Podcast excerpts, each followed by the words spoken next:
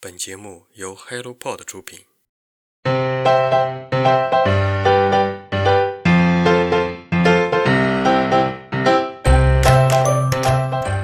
清明时节雨纷纷，路上行人欲断魂。很小的时候，试图通过诗句与诗人产生共鸣，后来终于见过生死，知道了自己也是会消失的这件事情，体会感又不一样了。大部分人现在都是在居家办公或是居家隔离中吧，那稍微离电子设备远一点，保护好自己被日光灯折磨很久的眼睛。希望我们每一天都能有一点晒太阳的时间。想象自己成为一株植物，多多光合作用，心情绝对会变好的。下面由我来和大家分享本期的新书速递《幻灭三部曲》，作者巴西马沙多德阿西斯，后浪出品，译者翁怡兰、李淑莲、景晴孙。是的，这是一位来自巴西的作者，这是三部作品集结成的一本书。但这却是一本没有收获世界性声誉的世界名著。苏珊·桑塔格评价说：“一位如此伟大的作家尚未获得他应得的地位，我对此感到震惊。”马沙多德·阿西斯是巴西文坛几乎一致公认的伟大作家，也是巴西文学院的创建者。《幻灭三部曲》是巴西文学界的不朽三部曲。也是阿西斯最重要的代表作，由先后出版的布拉斯库巴斯死后的回忆、金卡斯博尔巴、唐卡斯穆罗构成。故事发生在19世纪的里约热内卢，围绕主人公的爱情生活、政治抱负展开，写法新颖。第一部回顾了布拉斯库巴斯的一生，他为女人豪掷钱财，纠纠缠缠。担任议员竞选部长的野心，以及最后的幻灭之感。第二部，得到巨额遗产的鲁比昂开始追求一位商人的美貌妻子。第三部，怀疑妻子不贞，怀疑孩子并非亲生的孤僻沉默的，最后孑然一身步入暮年的唐卡斯穆罗。作者阿西斯于1839年生于里约热内卢一个平民家庭。但他的教母却是个富有的太太，贫困的鲜明对照在他幼小的心灵刻下了深深的印记，也对他未来的文学生涯产生了巨大的影响。出身卑贱，饱尝人间艰辛。他在漫长的文学生涯中探索人生最复杂的内心世界和社会矛盾。阿西斯的创作分为两个阶段，一是浪漫主义时期，二是现实主义时期。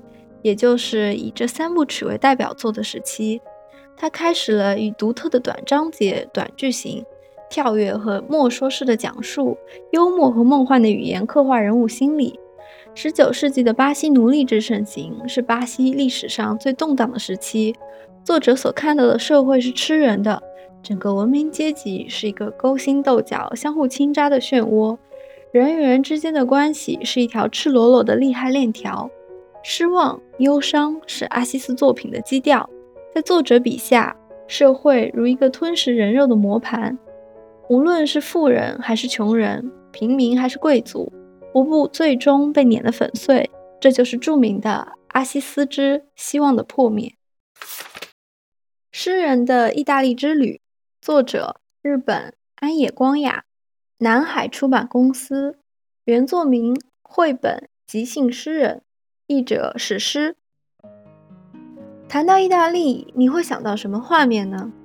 意大利是一个非常美丽的取景框，出现在非常多的电影里。那不勒斯、罗马、威尼斯、庞贝也是很多文学作品中的常客。即兴诗人是安徒生一生仅有的一部自传性长篇小说，被绘本大师安野光雅称赞为。如果流落荒岛，我希望可以带在身边的书。于是，名满天下的绘本大师与百余年前的文学巨匠，在诗人的意大利之旅中产生了美妙的化学反应。隔离期间，不要再带着《鲁滨逊漂流记》了，可以试着带这本《诗人的意大利之旅》。罗马的建筑庄严神圣，卡普里岛蓝洞宛如镶嵌在海洋中的瑰丽宝石。威斯威火山壮丽而沧桑，贡多拉在威尼斯的水域中自由穿梭，还有热闹的狂欢节、精美绝伦的大理石雕塑。安野光雅追随着安徒生笔下的动人故事，从罗马出发，一路向南游历意大利，将旅途中的所思所获寄于灵动的文字，又用素雅的水彩再现风光，让读者穿越百年时空，领略如诗如画的意大利风情画卷。看多了残酷的童话故事，是时候该回归一些简单的故事了。六十张随笔，六十一张水彩画，再现意大利的浪漫洒脱。希望你们能得到片刻的漫游时光。我们都是马戏团。作者：瑞典英格玛·伯格曼，中信出版集团。副标题：伯格曼文集。译者：王凯梅。伯格曼写道：“我的恐惧是关于被消耗的情感，那些沉寂中的人们隐藏的无言之苦。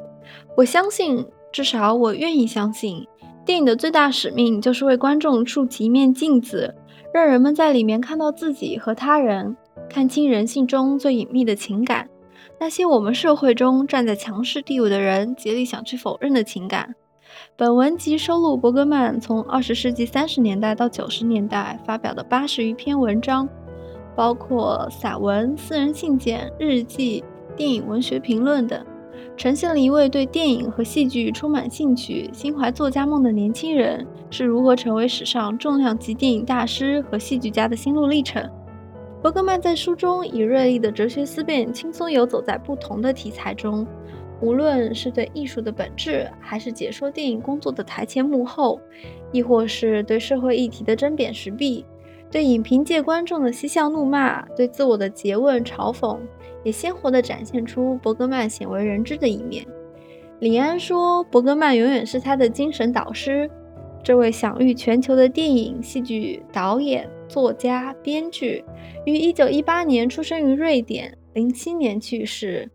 他活跃于影坛、戏剧舞台超过六十年，荣获威尼斯电影节终身成就奖等多项国际电影节大奖，被誉为导演中的导演、电影界的哲学家、作者电影第一人。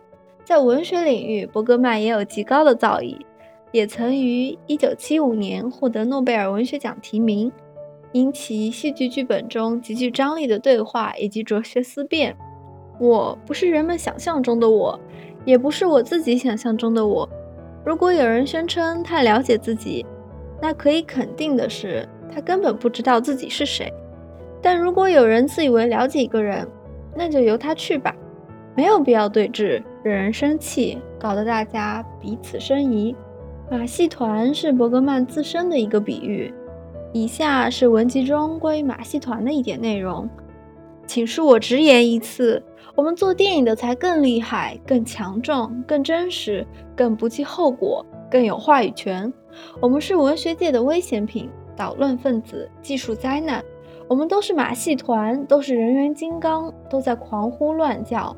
我们付诸生命的捍卫真实或虚幻、美丽与龌龊、管风琴或奏鸣曲、魔术、小丑、梦想、诅咒，包括那些诋毁我们的人。我们也有无限的权利凌驾于他们之上。如果你喜欢伯格曼的电影，那么请不要错过这本书。今天的新书速递就到这里，希望听众朋友们春天平安。对于这几本书，如果有任何想法，欢迎在评论区给我留言。我们下期再见，拜拜。